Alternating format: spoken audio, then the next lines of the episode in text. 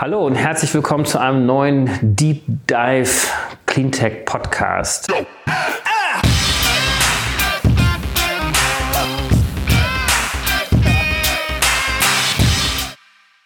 Bin David Wortmann. Wir haben uns in den letzten Sendungen sehr viel mit der Energiewende beschäftigt, so ein bisschen auch mit der Kreislaufwirtschaft, viel Mobilität auch bereits gehabt. Innerhalb der Energiewende haben wir uns äh, viel mit dem Stromsektor beschäftigt. Deswegen bin ich sehr erfreut, ähm, heute mal das Thema der Wärmewende, des Wärmesektors und Gebäudesektors im Allgemeinen aufgreifen zu können. Ich habe heute Christopher Fichner zu Gast. Er ist Mitgründer von EcoWorks. Hi Christopher. Hallo, grüß dich.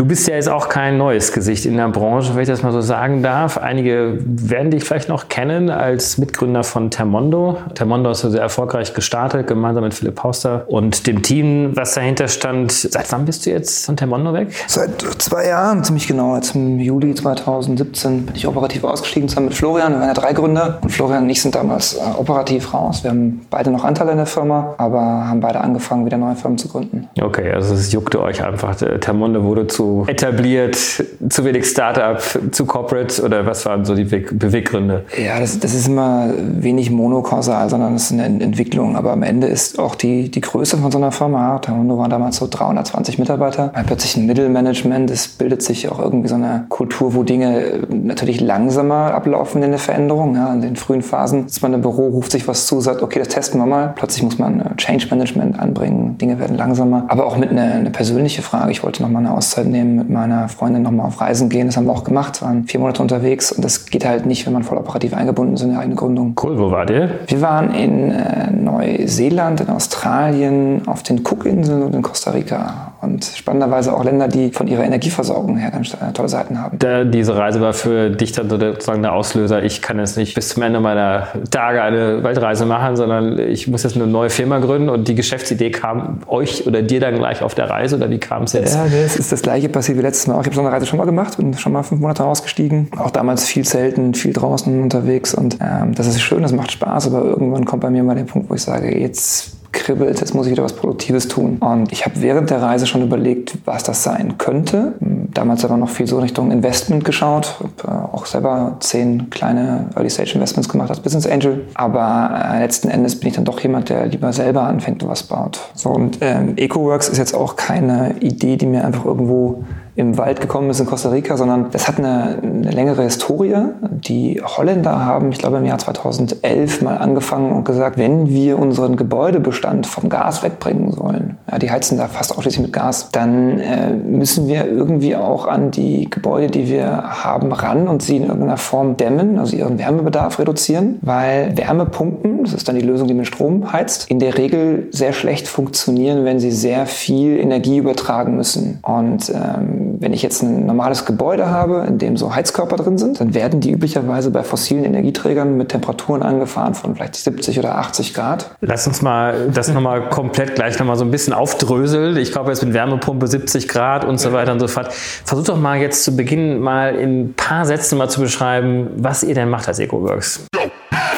Ihr Lieben, hier ist nochmal Joel von Digital Kompakt und an dieser Stelle möchte ich euch gerne unseren Partner Debt vorstellen. Debt ist nämlich eine Full-Service-Digitalagentur mit weltweit mehr als 1400 Angestellten und in Deutschland ist Debt nach dem Rebranding mehrerer Agenturen seit Anfang 2019 am Start. Das Team arbeitet an sechs Standorten für Kunden wie Otto, DB Schenker oder Nivea. Und jetzt aufpassen, Debt ist mit einem Stand auf der Demexco vertreten und würde die Messe sehr gerne nutzen, um mit euch ins Gespräch zu kommen. Unter anderem gibt es dort auf der Reinvent Stage am Debt-Stand nämlich verschiedene Talks und Panels und dort trefft ihr am ersten Messetag auch mich. Denn zusammen mit den beiden Geschäftsführern Jan und Oliver spreche ich über die aktuellen Herausforderungen der Branche und ihr Agenturmodell. Das Ganze findet am 11.09. um 14 Uhr statt. Da legen wir los wie die Feuerwehr. Also schaut vorbei, wenn ihr auf der Messe seid. Alle weiteren Infos zum Debt-Stand sowie zum Programm der Reinvent Stage findet ihr unter debtagency.de. Klickt dort einfach auf Events und dann auf die Mexco. Hier könnt ihr auch ganz einfach Termine vereinbaren. Vielleicht sehen wir uns ja dort, denn es gibt auch noch einen tollen Geheimtipp. Nicht nur, dass am 11.09. um 14 Uhr ein ganz toller Talk, nämlich meiner, passiert. Es gibt auch eine ganz tolle Standparty am Mittwoch. Die solltet ihr euch nicht entgehen lassen. Also vielleicht sehen wir uns ja bei Debt auf der Demexco.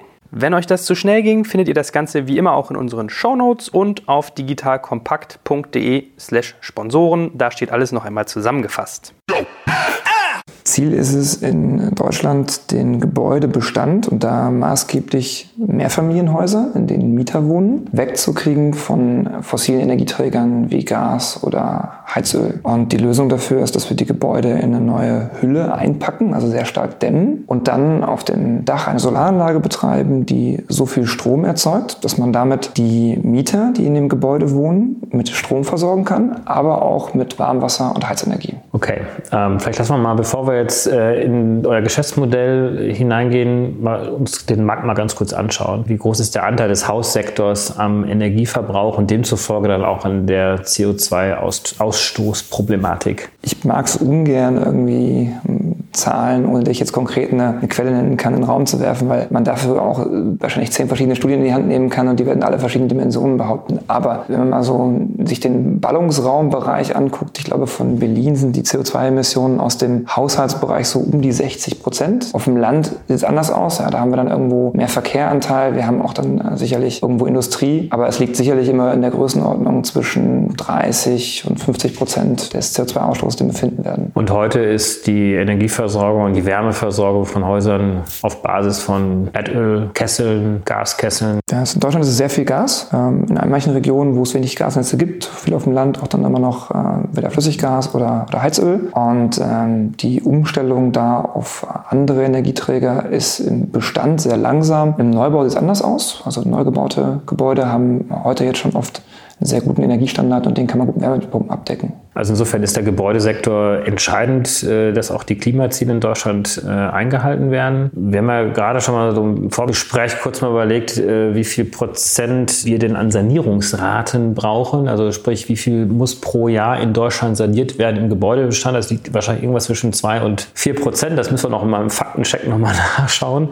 Aber doch sehr, sehr viel. Ähm, und wenn man sich vor allem die Zahl mal anschaut, dass wir gerade bei 0,7, also Prozent, also unter einem Prozent Sanierungsraten überbliegen. Das heißt, da ist ja ein riesengroßer Gap da, damit der Gebäudesektor seinen Anteil auch dazu beitragen kann zur CO2-Reduktion. Ja, da ist leider nicht nur ein Gap da, da ist sogar auch ein historisch gleichbleibender Gap da, wenn man es mal so sagen darf. Also die Sanierungsraten in Gebäuden fluktuieren jetzt nicht so wahnsinnig stark. Also wir haben jetzt nicht irgendwie Jahrzehnte mit 5 und 10 Prozent Sanierungsraten gesehen in der Vergangenheit, was unter anderem daran liegt, dass es in der Regel eine sehr manuelle Arbeit ist. Und wir haben ja nun ein beschränktes Fachkräfteangebot und äh, ich glaube, diesen Begriff Fachkräftemangel haben wir alle schon oft genug gehört. Der trifft natürlich auch in Zeiten von sehr viel Neubau ganz massiv das Angebot für Sanierung. Und das heißt, wenn wir irgendwie eine Chance sehen wollen, über diese um und bei 1%, unter 1% zu kommen, sondern wollen irgendwie Richtung 2, 3, 4% gehen, um vielleicht nicht nur die 2050 Ziele für einen 2 Grad äh, Erwärmung, sondern auch vielleicht weniger, anderthalb Grad Erwärmung zu erreichen, dann müssen wir signifikant die Stückzahlen steigern in der Sanierung. Und das wird ganz, ganz schwer, wenn wir das immer in einem manuellen Prozess tun. Und das ist da, wo ihr ansetzt. Ihr sagt, ihr automatisiert quasi diesen, die gesamte Wertschöpfungskette zur Sanierung. Die können wir gleich mal ein bisschen mehr im Detail auch betrachten.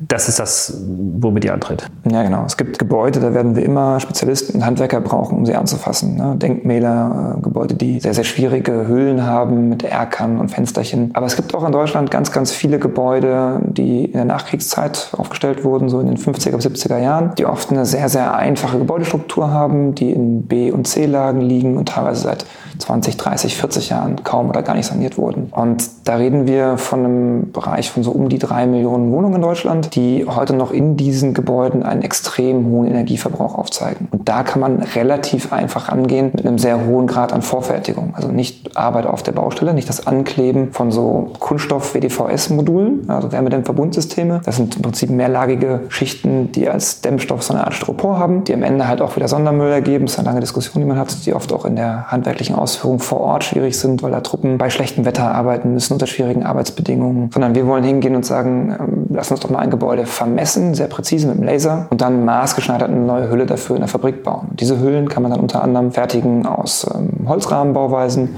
und Dämmstoffe verwenden aus einem, einer Glaswolle, aus einem Recyclingglas und ist damit sowohl in den Materialien viel ökologischer als auch in der Montagegeschwindigkeit viel höher, im Fachkräftebedarf niedriger und am Ende auch in der Dämmwirkung viel besser unterwegs. Das heißt, ihr, wenn man sich jetzt die Customer Journey mal anschaut, schaut euch dann Gebäude an, erklärt sich vielleicht einfach mal die. Ja, unsere Kunden sind in der Regel Immobilieneigentümer, die jetzt nicht nur irgendwie ein, zwei Häuser haben, sondern hunderte, tausende, zehntausende Wohneinheiten, also über größere Immobilienportfolios verfügen, in denen sie sowieso regelmäßig Sanierungen durchführen. Und ähm, die haben dann oft Gebäude, wo sie sagen, hey, da müssen wir was machen und mittlerweile auch so viel machen, dass es ein komplexes Sanierungsprojekt wird, wo man ähm, herkömmlicherweise jetzt ein Architektur- oder ein Ingenieurbüro einschalten würde und die würden ein Maßnahmenpaket schnüren, Stück für Stück. Und dann würden einzelne Gewerke auftauchen, die jetzt mal ein Dach erneuern oder neue Fenster einbauen oder eben diese Wärmedämmverbundsysteme anbringen oder eine neue Gasheizung einbauen. Und wir gehen jetzt hin und bieten das als Gesamtpaket an, als Generalübernehmer mit der Planungsleistung inklusive, von vorne bis hinten in der kompletten Sanierung. Ja, das heißt, wir kommen, vermessen, bauen einen Plan, ähm, setzen um und wir liefern hinten raus dann als Energieversorgungsunternehmen im Prinzip auch Wärme und Strom für die Mieter. Und diese Kombination aus den beiden, dass wir sagen, wir bauen sowohl um, als auch wir liefern die Wärme, schafft ein, ein sehr schönes Alignment, was es in diesem Markt nicht gibt. Also wenn ich heute Immobilieneigentümer bin und frage jemanden nach einer Sanierungsleistung, dann wird er mir in der Regel keine Verantwortung dafür übernehmen, dass nachher auch die Wärmekosten so und so aussehen. Wenn man aber zu einer EcoWorks kommt und sagt, ich möchte gerne Sanierung einkaufen, dann bauen wir eine dazu passende Energieversorgungsanlage, die so ausgelegt ist, dass sie halt dann gut funktioniert und dass wir dann Gewinn damit machen können, wenn unsere Dämmung, so wie wir sie anbringen, auch funktioniert. Und sobald wir bei der Dämmung jetzt schludern würden und die wäre nicht so gut, dann würden uns hinten die Kosten in der Wärmelieferung explodieren. Das heißt, wir haben ein sehr, sehr hohes Alignment der Interessen mit dem Eigentümer. Und äh, die Leistung, die du gerade beschrieben hast, also das Ausmessen des Hauses, dann eine Planung drüber zu legen, das macht ihr alles in-house oder habt ihr da lokale Partner, mit denen ihr zusammenarbeitet? Ja, also wir sind als EcoWorks erst seit September letzten Jahres am Markt wir bauen gerade unsere ersten Pilotprojekte. Das heißt, wir haben natürlich noch nicht alle Leistungen, die wir dafür brauchen, in-house, aber wir haben für viele Bereiche Partnerunternehmen, die jetzt schon kennengelernt, die uns bei der Planung helfen. Wir haben ähm, Investoren aus diesem Bereich an Bord, die dafür Know-how mitbringen. Und wir haben im Bereich der Vorfertigung Industrieunternehmen, die wiederum selber auch mit Partnerunternehmen seit vielen Jahren arbeiten mit dem wir dann gemeinsam auch in die Umsetzung gehen. Unser Ziel ist jetzt nicht so, wenn man das mit Termondo vergleichen kann. Termondo hat dann angefangen, sehr viele eigene Handwerker aufzubauen weil wir gemerkt haben, dass wir diese Prozessqualität sehr gut in-house steuern müssen. Wir arbeiten halt in einem, in einem größeren Geschäft, in einem größerteiligen. Das heißt, wir finden ja auch Partner am Markt, die größer sind, etablierter sind und mit anderen Prozessen arbeiten. Wir können halt da durchaus mit Industriepartnern arbeiten. Okay, also im Prinzip seid ihr schon ein schlüsselfertiger Anbieter für eure Kunden, aber die Themen, die ihr bislang noch nicht in-house machen könnt, die sourced ihr gerade noch aus. Und der Kern der Firma liegt eigentlich in dem Engineering dieser Leistung und nicht in der eigentlichen Umsetzung des Bauens. Wie viel spielt da Digitalisierung eine Rolle? Rolle? Extrem. Wenn man sich die Baubranche heute anschaut, da ist noch ganz, ganz viel im Papierformat unterwegs. Also wir haben dann teilweise Kunden, denen wir sagen, wir brauchen einen Plan des Gebäudes und die sagen, gut, den haben wir aber gerade nicht in den Akten, das Gebäude haben wir irgendwann gekauft, es gibt hier keinen. Hier ist eine Vollmacht, bitte mal zum Bauamt gehen und dort dann so einen Plan abfotografieren. Also die sind wirklich teilweise sehr, sehr ähm, oldschool offline unterwegs und arbeiten auch in den Gewerkegrenzen wenig digitalisiert. Klar, die schicken sich PDFs hin und her, aber sie arbeiten nicht auf gemeinsamen Plattformen, gemeinsamer Datenbasis. Und ähm, da haben wir auch massiv angefangen und investieren stark in das ähm, Wort, das alle durch das Dorf gerade treiben, heißt BIM, Building Information Modeling, wo wir halt wirklich schauen, wie viel von den Gebäudedaten können wir in ein 3D-Modell packen, wie viel können wir an Budgetinformationen dranhängen, wie viel können wir an äh, Ablaufplanung der Baustellen dranpacken, um dann auch wirklich gewerkeübergreifend gemeinsam daran zu arbeiten. Und das ist glaube ich, ganz, ganz wichtig, um da eine Skalierbarkeit herzustellen. Okay, aber ihr fasst ja quasi nicht die gesamte Sanierung an, sondern alles, was mit dem Thema Energie zu tun hat, also die, die Dämmung, über die haben wir gerade gesprochen, dann die Energieversorgung als solches. Vielleicht kannst du das noch mal ein bisschen vertiefen. Welche Konzepte gibt es da inzwischen zur Energieversorgung, die ökologisch sind und sich auch wirtschaftlich tragen? Ihr Lieben, hier ist nochmal Joel von Digital Kompakt und wenn du den Cleantech Podcast hörst, dann beschäftigen dich ja offensichtlich Umweltthemen. Vielleicht hast du es schon gehört, vielleicht aber auch nicht. Und dann weise ich dich jetzt mal darauf hin. Wir haben nämlich uns überlegt, unsere Werbespots auch mal für wichtige, gute Dinge zu benutzen. Und heute möchten wir gerne Werbung machen für das Kompensieren von CO2. Kennst du, wie gesagt, vielleicht schon? Wenn man fliegt oder auch mal eine Kreuzfahrt macht, das sind übrigens ziemlich harte Polluter, um sozusagen um mal Neudeutsch zu sprechen, dann kann man ja auf bestimmten Seiten hinterher seinen CO2-Ausstoß wieder kompensieren. Das heißt, man kann berechnen, berechnen, wie weit ist man geflogen, zum Beispiel irgendwie Berlin-München oder Frankfurt-München oder Hamburg-Leipzig und kriegt dann ausgewertet, wie viel CO2 man dabei ungefähr produziert hat. Und das kann man quasi ausgleichen, indem man einen Geldbetrag investiert, der dann in Klimaprojekte gesteckt wird. Das ist ein bisschen moderner Ablasshandel, um ganz ehrlich zu sein. Also besser ist immer nicht fliegen ja, oder nicht aufs Kreuzfahrtschiff, sondern lieber mit dem Zug oder mit dem Fahrrad äh, nach München von Frankfurt aus radeln. Aber wenn man schon fliegen muss, ist das vielleicht ein charmanter Weg, um das, was man dort verursacht, auf irgendeine Art wieder gut zu machen. Das könnt ihr zum Beispiel tun auf Seiten wie Atmosphäre. Schreibt sich Atmos und dann fair wie fair sein, sich fair verhalten. Und da könnt ihr euch Projekte aussuchen, die ihr unterstützt unterstützen wollt. Also, das mal als kleine Anregung, wenn ihr auch was tun wollt in Sachen Klima. Ihr könnt natürlich auch so einfach mal ausgleichen CO2. So ein Haushalt produziert ja eh, ja, durch einen Trockner, durch ein Auto, durch was weiß ich nicht was. Das als kleine Anregung an dieser Stelle würde mich freuen. Lasst uns alle uns doch mal ein bisschen zusammenschließen und was Gutes fürs Klima tun. Wir fassen wirklich bei der Sanierung möglichst wenig von dem Bestandsgebäude an, sondern bauen primär außen rum. Und äh, die Teile, die die Energie auf dem Gebäude erzeugen, nämlich die Solaranlage, verbauen wir. Also wir haben momentan für Stromerzeugung. Solar heißt PV-Anlage, also keine Solarthermieanlage, sondern äh, Photovoltaik. Also wir sind technologieoffen. Es gibt auch sehr spannende Lösungen, wo beides passiert, also wo obendrauf eine Photovoltaikzelle ist und unten drunter trotzdem Flüssigkeit zirkuliert, erwärmt wird. Und man hat äh, dann dafür noch einen äh, Energieträger für eine Wärmepumpe. Aber äh, erstmal technisch ist es eine, eine, relativ einfache Photovoltaiklösung, mit der wir vor Ort Strom erzeugen können. Und diesen Strom nutzen wir dann, um ihn entweder direkt in den Haushalt zu geben, um dann da Licht, Fernseher, Batterien etc. zu betreiben. Oder aber ähm, um eine Wärmeanlage zu betreiben. Eine Wärmepumpe ist im Prinzip sowas wie ein Kühlschrank, nur andersrum gedreht. Ja, Kühlschrank kommt Strom drauf, wird innen kalt, außen warm auf Rückseite. Wärmepumpen im Haushalt sind andersrum gebaut. Außen wird es kälter und drin wird es wärmer. Und ähm, da haben wir dann thermische Speicher drin, mit denen wir sowohl Heizungswasser als auch Warmwasser zum Duschen vorhalten können und können damit sozusagen diese Lücke schließen, dass es in der Sonne halt primär tagsüber scheint, aber die Menschen dann eher morgens oder abends duschen wollen. Okay, aber im Winter haben wir dann nicht so viel Solarstrahlung, die Sonne steht tiefer. Da spielt die Photovoltaik trotzdem noch eine Rolle, oder? Genau, es gibt auch im Winter noch solare Ertrag, aber das ist natürlich viel geringer als die Energie, die ich brauche. Ich habe mal dann on top die Heizung, die ich betreiben muss, die habe ich im Sommer nicht. Das heißt, die Gebäude, die wir momentan umbauen, erreichen einen Stand, das nennt man Net Zero. Sie gleichen also Jahresenergiebilanz aus. Bei den aktuellen technischen Konzepten, die jetzt preislich sinnvoll umsetzbar sind, haben wir noch keine Saisonspeicher inklusive. Es gibt da bereits auch schon sehr gute Anbieter, die arbeiten mit Lösungen, bei denen man den Strom zwischenparkt in Wasserstoff, also in Hydrolyseeinheiten, die vor Ort sind. Die füllen da Wasserstoffflaschen auf und ich kann dann wenn ich es brauche, diesen Wasserstoff nehmen und in Brennstoffzellen zu Wärme und Strom umsetzen. Diese Lösung gibt es schon im Markt? Sind die schon erprobt? Es gibt die Lösung für einen Einfamilienhausbereich. Das ist eine Firma hier aus Berlin. Die heißt ein HPS Home Power Solutions. Ein Produkt, das heißt Pikea. Bin ich ein großer Fan von. Die haben leider noch keine für Mehrfamilienhausbereich in der Umsetzung. Man könnte sich aus Komponenten was zurecht bauen. Die Lösungen sind aber noch so teuer, dass es sich ökonomisch nicht rechnet. Okay, dann müssen die Technologiekosten noch runterkommen. Und, äh, aber sonst neben der Wärmepumpe gibt es ja noch die Geothermie auch. Spielt ja. die eine Rolle? Also die Erdwärme, die Nutzung von Erdwärme? Wärmepumpen können ja mit verschiedenen Medien betrieben werden. Die Lösungen, die wir jetzt momentan favorisieren, sind mit, dem, mit der Umweltluft als Medium. Ähm, ich kann die aber natürlich auch nutzen, indem ich ähm, Bohrungen vor Ort anstelle und dann eine Erdsonde reinlege und damit auch aus der geringen Geothermie eine Wärmepumpe arbeite. Es geht beides. Wir schauen halt viel drauf auf die Frage, wie kann ich ein Modell entwickeln, mit dem ich Tausende, Zehntausende Wohnungen im Jahr ganz schnell saniere. Und dann ist der Aufwand für eine Luftwärmepumpe deutlich geringer, weil ich die eigentlich überall hinstellen kann. Aber Bohrungen kann ich nicht überall durchführen. Es gibt dann teilweise Bereiche, wo das nicht zugelassen ist. Es gibt welche, da sind schon zu viele Bohrungen vor Ort. Oder längere Genehmigungszeiträume. Das auch, ja. Wobei die wohl relativ gut sind, je nachdem, in welchem Amt ich unterwegs bin, aber meistens ziemlich gut laufen. Dann gibt es noch den Bereich Biomasse auch, oder? Pelletsheizung sind ja diese kleinen Holzstückchen, die dann verbrannt werden oder auch große Holzstückheizungen äh, sozusagen. Ist das bei euch auch ein Thema? Ja, ist auch spannend. Ähm, es passt nicht so 100% zu unserem aktuellen Ansatz, die Energie, die wir benötigen, auch vor Ort zu erzeugen, weil wir das Holz ja nicht vor Ort anbauen würden. Das heißt, wir hätten wieder in irgendeiner Form, wo wir dann mehr Strom erzeugen, der ins Netz geht, aber woanders müssen wir dann irgendwo jemanden haben, der Bäume anpflanzt und die zu Pellets verarbeitet.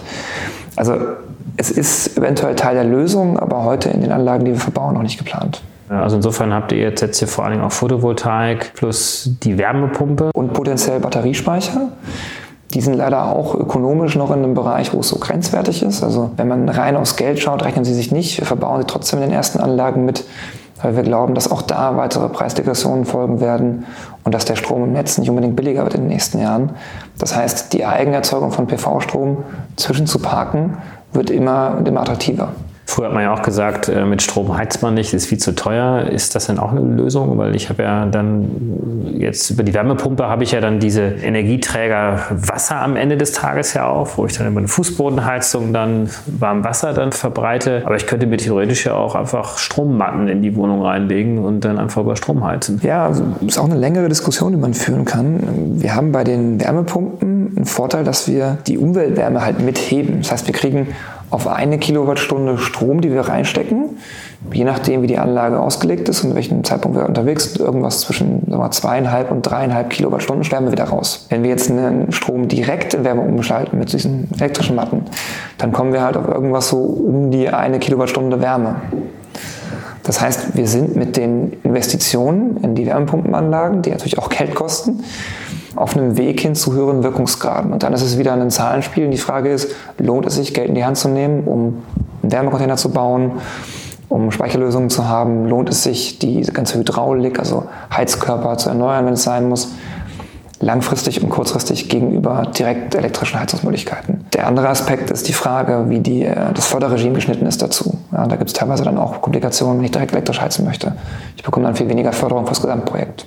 Was ja am Ende ja nicht der Anreiz sein sollte, was zu bauen, wenn ich eigentlich versuchen sollte, etwas ohne Förderung bauen zu können. Genau, die, die Frage kann man aufwerfen, inwiefern macht es Sinn, dass wir bei Förderprogrammen Technologien vorschreiben und nicht nur auf den CO2-Output schauen. Das ist sicherlich eine Diskussion, die man führen kann. Fakt ist, es gibt aber Förderprogramme, die ja so zugeschnitten sind. Und da muss man am Ende halt gucken, wenn man sie nutzen möchte. Und wir haben momentan die Chance, sehr, sehr gute Förderung für unsere Kunden zu beantragen, die also die Baukosten sehr stark reduzieren. Ähm, dann macht es auch teilweise Sinn, sich an deren technischen Anforderungen zu halten. Wenn du jetzt mal an eure typischen Mehrfamilienhäuser, Einheiten denkst, wie groß ist denn der Autarkieanteil? Also wie viel kann ich denn tatsächlich durch die Dämmung erstmal runterholen an Energieverbrauch und dann auf der anderen Seite durch Photovoltaik und Wärmepumpe und Batterie primär die Energieversorgung sicherstellen? Also wie viel brauche ich noch von außerhalb? Also wir kommen bei diesen Gebäuden ja in der Regel von extrem hohen Energieverbräuchen für die Wärme. Die machen den Löwenanteil aus. Das Brauchwasser Wasser und die Stromversorgung der Mieter sind der kleinere Anteil. Wenn wir die jetzt dämmen, dann sinkt der Bedarf für die Heizenergie brutal. Also wir reden hier teilweise von einem Wechsel von ursprünglich so 150, 200 Kilowattstunden auf den Quadratmeter äh, im Jahr runter auf 20, 25. Der Energiebedarf für Strom und fürs Brauchwasser bleibt aber. Also die Menschen duschen jetzt nicht weniger, nur wie die Häuser umbauen. Und wir schaffen mit den Anlagen, die wir heute da drin haben, Autarkiegrade von so 30 bis 40 Prozent. Das wird aber langfristig für eine Energiewende nicht reichen. Wir brauchen da mehr. Und daran arbeitet ihr technisch auch? Das sind dann solche Fragen wie, habe ich Möglichkeiten, den Strom nicht nur wenige Tage zu speichern oder bekomme ich Speicherkapazitäten, die einfach kostengünstig größer werden? Auch habe ich Lösungen wie Wasserstoffzwischenspeicherung etc aber teilweise auch regulatorische Änderungen, äh, an denen wir mit lobbyieren. Es gibt in Deutschland so ein schönes Thema Legionellenprävention. Also wenn man in einem Mehrfamilienhaus wohnt, dann kommt ja ab und zu mal jemand vorbei und hält so eine Verprobungsröhrchen ins, äh, ins Wasser und guckt, ob da Legionellen drin wohnen, Krankheitserreger. Und wenn man die nicht hat, erheizt man das Brauchwasser sehr stark in Deutschland. Das ist also 60 Grad und teilweise mehr. Das ist für Wärmepumpen mal super ineffizient. Und es gibt andere Möglichkeiten als eine thermische Desinfektion. Man kann es auch mit, mit Filteranlagen arbeiten.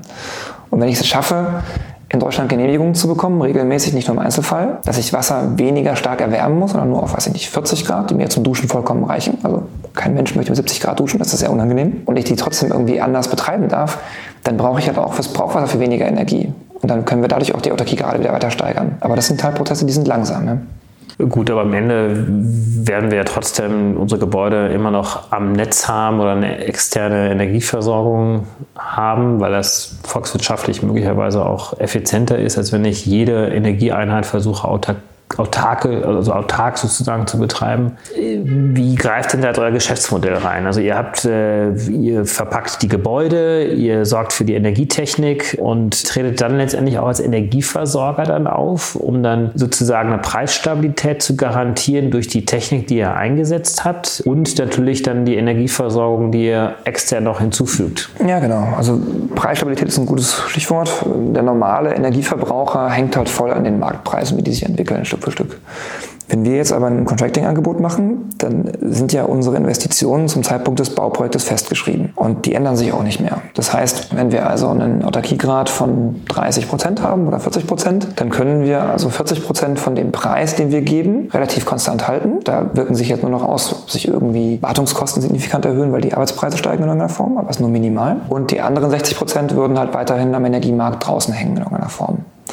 Das heißt, wir können halt dadurch, dass wir mehr vor Ort erzeugen, stabiler arbeiten. Wir sind aber auch in der Lage, das ist eine langfristige Vision, wenn wir natürlich viele von diesen Gebäuden an der Management haben, viele Wärmepumpenanlagen betreiben, viele Batterien, viele Solaranlagen, dann kommt man wieder in diese Punkte, wo man äh, dem Markt dienlich entgegenkommen kann und Energie aufnehmen kann aus dem Netz, wenn sie gerade zu viel da ist, indem wir sie parken in Batterien oder in Wärme oder indem wir unsere Lasten reduzieren, wenn wir sagen, jetzt gerade ist noch genug gespeichert bei uns, wir müssen gerade dem Netz nichts ziehen.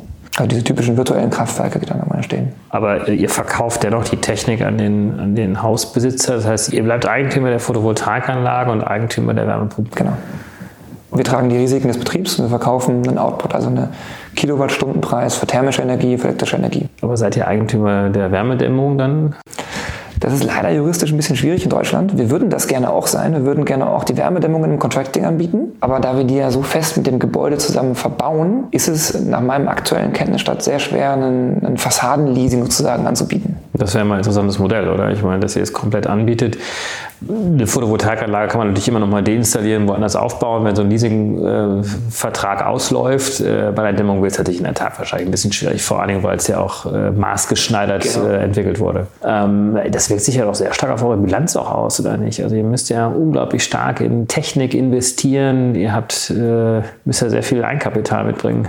Ja und nein. Also da wir, wie gesagt, die Fassaden nicht auf der Bilanz haben, kommt das Eigenkapital oder teilweise auch Fremdkapital äh, von den Kunden. Und wir müssen uns halt eigentlich nur in Anführungszeichen um die Energietechnik kümmern. Und ähm, da gibt es zum Glück in Deutschland ein paar Banken, die recht gut sind in der Finanzierung von solchen Projekten und die kennen sich aus mit der Finanzierung von Solarprojekten. Die Kombination, wie wir das gerade machen, ist vor allen Dingen auch noch neu. Aber auch da können wir mittlerweile relativ gut äh, Fremdkapital benutzen müssen sicherlich einen Eigenanteil beibringen, aber dafür sind ja am Ende dann auch die Margen aus den Bauprojekten da, dass wir den auch mit beibringen können. Aber natürlich habt ihr da hohe Risiken wahrscheinlich im Geschäft dann drin, oder? Ich meine, wenn die Technik ausfällt, dann liegt das auf eurer Seite. Ja, ja, auch, auch da gibt es wiederum Versicherungen für, da haben wir auch viele abgeschlossen. Es bleibt natürlich immer ein Restrisiko. Ähm, das Spannende ist natürlich auch, wenn man so ein bisschen in eine, eine Equity-Story denkt von einem Unternehmen, dann ist eine EcoWorks eines Tages halt ein Betreiber von vielen, vielen dezentralen Versorgungsanlagen. Und klar, es ist ein Risiko, die im Balance Sheet zu haben, aber es ist halt auch ein Asset. Aber am Ende seid ihr dann eigentlich ein Energieversorger. Am Ende sind wir eigentlich Energieversorger. Ja. Wir haben die Diskussion oft geführt, wir müssen immer wieder mal bei irgendwelchen Formularen eingeben, zu welcher Branche wir denn gehören. Ja, sind wir ein Bauunternehmen, sind wir Energieversorger? Was ist das da eigentlich, was wir gerade bauen? Und faktisch ist es so, das langfristige Spiel ist natürlich eins eines Energieversorgers, äh, weil da die Verträge über 10, 15, 20 Jahre laufen. Auf der anderen Seite haben wir aber viel, viel mehr Umsatz initial in unseren Bauprojekten. Und das führt dazu, dass man uns von außen betrachtet auch eher als Bauunternehmen sehen kann. Die erste Folge des Ganzen ist, dass wir mittlerweile eine Tochtergesellschaft haben, die Energieversorger ist. Und wir werden eine zweite Tochter gründen, die wird Bauunternehmen. Dann ist eine EcoWorks eine Holding und betreibt mehrere Geschäftsmodelle. Okay, aber ich meine dann mit dem Installations- und Bauunternehmen schafft ihr euch dann die Akquise und Pipeline für das Energieversorgungsunternehmen. Ja, ich hatte ja vorhin einmal ganz kurz äh, den, den tiefen Abtaucher gemacht in die technologischen Grundlagen, warum man denn diese Wärmepumpen nur mit solchen Sanierungen zusammen betreiben kann im Bestand. Und das ist der, der eigentliche Grund. Also ich brauche halt am Ende eine sehr, sehr gut dämmende Gebäudehülle, und zwar komplett. Fenster, Fassade, Dach, Kellerdeckendämmung, damit dieses Gebäude sehr wenig Energie verliert, damit ich mit sehr hohen Wirkungsgraden diese Energieassets betreiben kann. Also der reine Ansatz zu sagen, wir machen mal äh, Wärmeliefercontracting auf Basis von Wärmepumpen in normalen Bestandsgebäuden wäre sehr, sehr ineffizient. Ja, also man braucht beides. Mit der Wärmedämmung ähm, habt ihr da auch besondere innovative Technologien im Einsatz? Ähm ja, ja. Es ist so, dass ähm, Wärmedämmung bisher halt dieses Kleben von Fassadenelementen war. Es gibt sehr, sehr wenige Projekte, nur wo mal getestet wurde, wie man das denn mit vorgefertigten Modulen umsetzen kann. Und ähm, wenn man schon eh hinfährt und vor Ort solche neuen großen Fassadenmodule montiert. Ja, die sind teilweise bis zu einem Geschoss hoch und äh, bis zu zwölf Metern lang. Das sind also sehr große Teile, die am Kran angeflogen kommen mit so Türen und Fenstern drin. Dann kann man natürlich in so ein Fassadenmodul auch Technik integrieren. Also ein schönes Beispiel ist die Lüftung. Ähm, wir müssen ja, weil diese Gebäude nachher so dicht sind und wir auch wollen, dass die Mieter ihre Fenster viel zulassen, um wenig Energie verloren gehen zu lassen über die Fenster, müssen wir eine Lüftungsanlage betreiben mit einer Wärmerückgewinnung. Also ich muss immer gucken, dass ich Feuchtigkeit rausbringe, frischen, frischen Sauerstoff rein, dabei aber wenig Energie verliere. Da gibt es Wärmetauscher für. Und in den konventionellen Sanierungen würde man die halt äh, irgendwo ins Badezimmer bauen und dann in den Wohnungen Lüftungskanäle ziehen. Oder man würde in fast jedem Raum ein neues Loch in die Wand bohren und da so kleine Anlagen reinbauen, die so Pendellüftung betreiben. Das ist halt in der Konstellation mit einem E9 Fassadenmodul sehr ineffizient. Deshalb können wir jetzt halt solche Lüftungen in Fassadenelemente mit einbringen. Nur gibt es dafür halt in Deutschland noch keinen Markt. Ich glaube auch europaweit noch nicht. Es fragt noch keiner nach so ein Produkt. Das heißt, wir sind jetzt auch sehr stark intensiv dabei und sprechen mit Forschungspartnern, ähm, mit Industrieunternehmen, um nach unseren Maßgaben dafür neuartige Lüftungssysteme ingenieren zu lassen. Und äh, da kriegt ihr auch Skalierungseffekte hin und damit dann auch günstigere Preise pro Quadratmeter dann. Das ist eine der großen Wetten, ja. Also heute in den Einzelstückzahlen, die wir anfragen, natürlich nicht. Ja. Jetzt haben wir ja zu Beginn ein bisschen darüber gesprochen, dass die große Herausforderung in Deutschland ist, dass wir zur Erreichen der Klimaziele 2050 sehr viel mehr eigentlich sanieren müssen. Also es geht gar nicht so sehr darum, jetzt den Neubaubestand, der muss natürlich auch energieeffizient sein, aber die, die große Herausforderung ist wirklich die Sanierung der Altbaubestand. Und da geht ja genau rein, also Gebäude Nachkriegszeit bis in die 70er Jahre hinein. Welchen Beitrag leistet ihr denn jetzt, da eine Beschleunigung reinzubringen? Also um wirklich diese Sanierungsraten von unter 1% auf äh, 2, 3, 4% hochzuziehen. Hm, das werden die nächsten Jahre zeigen, aber bei allem, was wir momentan überlegen und tun, gehen wir eigentlich mit einer, einer sehr harten Dogmatik ran. Wir sagen, okay, es gibt verschiedene Reports, die überlegen, wie viel CO2 können wir noch emittieren, um bestimmte Klimaziele zu erreichen. Und wir schauen eigentlich viel auf dieses 1,5 Grad Ziel. Und da sind wir eigentlich in der Zeit heute, wo wir noch so acht, achteinhalb Jahre haben und dann müssten wir weltweit CO2-neutral unterwegs sein. Und für unsere Methodik haben wir uns so um die drei Millionen Wohnungen identifiziert, die dazu passen. Also ist die Frage, bei allem, was wir tun, kann man damit einen Markt schaffen, der in achteinhalb Jahren drei Millionen Wohnungen saniert. Ja, wir werden damit nicht die Einfamilienhäuser angehen, wir werden damit nicht welche Denkmäler angehen, wir werden damit keine Wolkenkratzer sanieren. Aber es gibt diese drei Millionen Wohnungen. Und in denen können wir sicherlich einen signifikanten Beitrag leisten, wenn wir immer wieder fragen, was hindert uns daran, Tausende, Zehntausende im Jahr zu machen. Also dazu muss man ja auch wissen, dass selbst in den letzten Klimaverhandlungen der Vereinten Nationen verabredeten Ziele der Staaten, wenn sie umgesetzt werden würden, vorausgesetzt, selbst dann erreichen wir nicht die Ziele, die wir uns für 2030 schon gesetzt haben. Also diese achteinhalb Jahre, von denen du sprichst, das ist einfach eine dramatische Situation. Wir müssen unglaublich viel machen. Äh, jetzt habt ihr diese drei, dreieinhalb Millionen Haushalte, die ihr euch jetzt zumindest auch als Ziel setzt.